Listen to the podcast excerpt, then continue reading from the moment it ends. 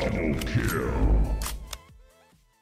E aí, turma? Bem-vindos a mais um Double Kill, nosso resumo semanal das notícias que mais bombaram no mundo dos esportes. Sempre às terças-feiras estaremos atualizando vocês sobre o que ocorreu no cenário de esportes de forma rápida e dinâmica. E como o próprio nome sugere, estaremos sempre trazendo aquelas duas notícias que mais ocuparam os portais que tratam desse universo. Sempre bom lembrar a vocês, o PG Corta é uma série de podcasts do Puxadinho Geek, portal online no qual você encontra tudo sobre filmes, séries, jogos, tecnologia, músicas, livros, quadrinhos e mais um bocado de cultura geek para vocês. Acesse puxadinhogeek.com.br e fique por dentro dos assuntos mais variados. Lembrando que você pode acompanhar o PG Quarta também pelo Spotify iTunes e Google Podcast. Eu sou o Alvito e eu estou querendo um PlayStation 5. Quem quiser pode mandar pela minha caixa postal, pode entrar no acesso ao meu Instagram para pedir meu endereço e enviar para mim. Ok, pessoal? Então fiquem à vontade. Quem está aqui comigo também é a Ive. E a Ive, mais uma vez, você aqui com a gente, né? Um prazer ter você aqui sempre.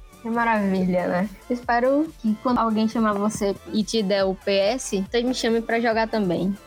Sem mais delongas, fiquem com a gente aqui. Bora lá para as notícias mais quentes da semana. É, quentíssimas, quentíssimas. Então fica aqui com a gente e acompanha.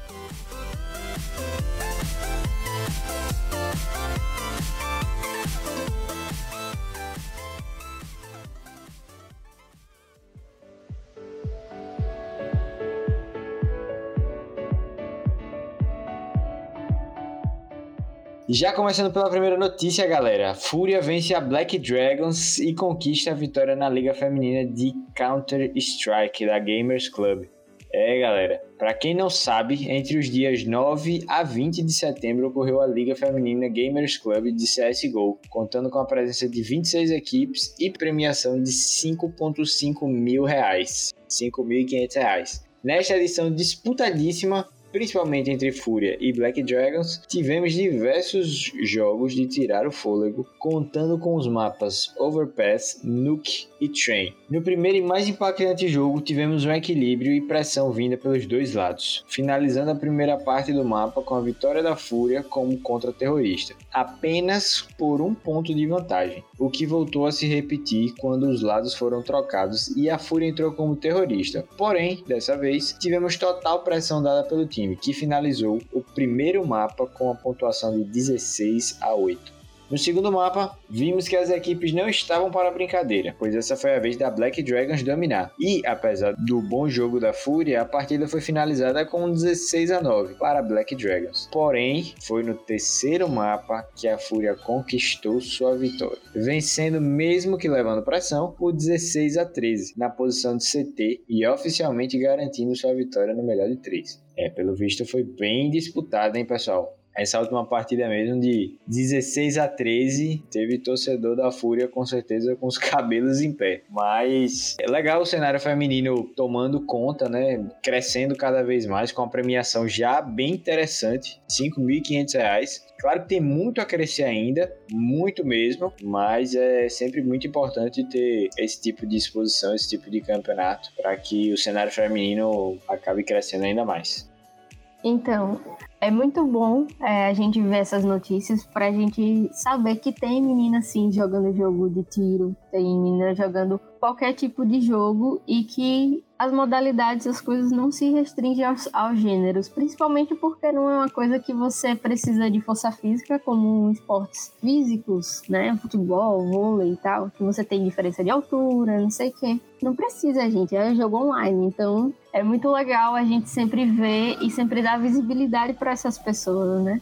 Acho que hoje em dia quem não tá vendo as coisas, as pessoas, tanto no, no CS, tanto no LoL e no Free Fire principalmente, que já teve até torneio indígena, é, as pessoas simplesmente estão fechando os olhos, porque variedade tem, tem muita gente jogando de tudo. Isso aí, diversidade sempre e as coisas estão realmente mudando, né? Como você disse aí, teve liga indígena de Free Fire. Realmente as coisas estão caminhando para um, uma diversidade ainda maior. Ainda bem, né? Ainda bem. Então vamos lá para a segunda notícia. Já estamos cada vez mais próximos do Mundial de LoL, contando com a INTZ como representante do Brasil. É isso aí, galera. O tempo passa rápido e assim como alguns dias atrás a gente estava contemplando a final acirrada do Brasileirão, agora a gente está prestes a vislumbrar o início de mais um Mundial.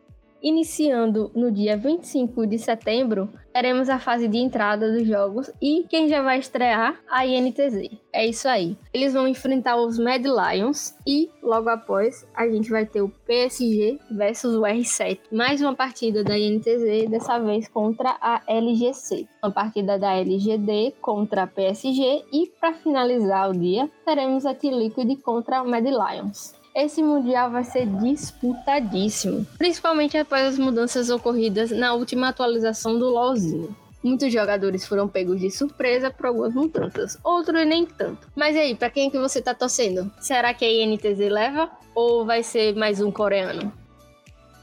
Ninguém aguenta mais não ver o Flamengo no Mundial, tá, gente? Precisamos ver o Flamengo no Mundial, a verdade é essa. Mas eu, é. eu, vou, eu torço sempre pro brasileiro, pro time brasileiro que chega lá. Apesar de não ser muito fã da INTZ, é, como um antigo torcedor da PEN, antes do Flamengo entrar no cenário, eu torcia pra PEN. É, e PEN e INTZ sempre foram rivais, né? Então nunca fui muito fã da INTZ, mas estou torcendo pra INTZ. Acho que eles têm um draft bem legal. Eles podem alcançar uma boa colocação nesse Mundial, se comportar bem. Acho que melhor do que os outros anos, mas é difícil, né? Superar a Coreia é sempre muito difícil.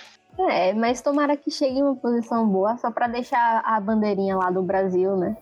Para dar aquela marcada de presença. É, exatamente. O cenário brasileiro tem muito que melhorar ainda, muito que melhorar ainda, mas a gente evoluiu bastante nesses últimos tempos.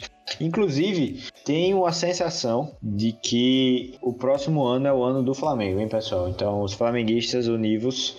será? Eu tenho certeza, tenho certeza. Uhum. É, que eu, eu, eu, sinto o clubismo pulsando aqui dentro do meu peito. Então, eu tenho certeza que vai dar certo. Maravilhoso. Exatamente. A gente já tá fazendo as orações, começando as simpatias. É, as desse ano não deram muito certo, não. Foram, de, inclusive, tiveram efeito reverso. Mas Aprendendo com os erros, exatamente. As simpatias agora elas estão bem mais direcionadas, os ingredientes estão diferentes, tudo tá tudo diferente. Então, tendência é que 2021 seja o ano do Flamengo. Beleza, pessoal? Enfim. Mas para saber, a gente vai ter que acompanhar o cenário e também acompanhar o Double Kill, né? Porque senão como é que a gente vai ficar sabendo? Exatamente. Tem que ver.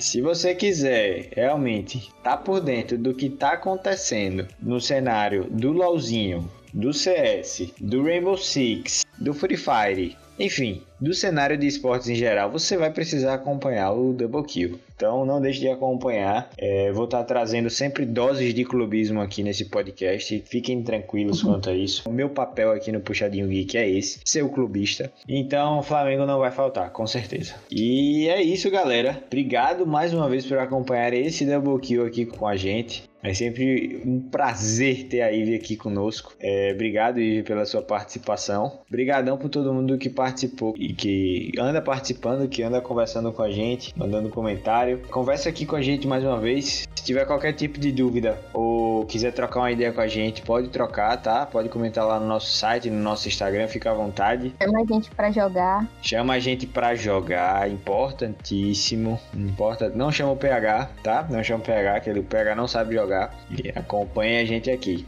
Viu, galera? Um abraço, um beijo. Obrigado por acompanhar a gente. Até a próxima semana. É sempre uma honra participar do Double Kill. Até a próxima.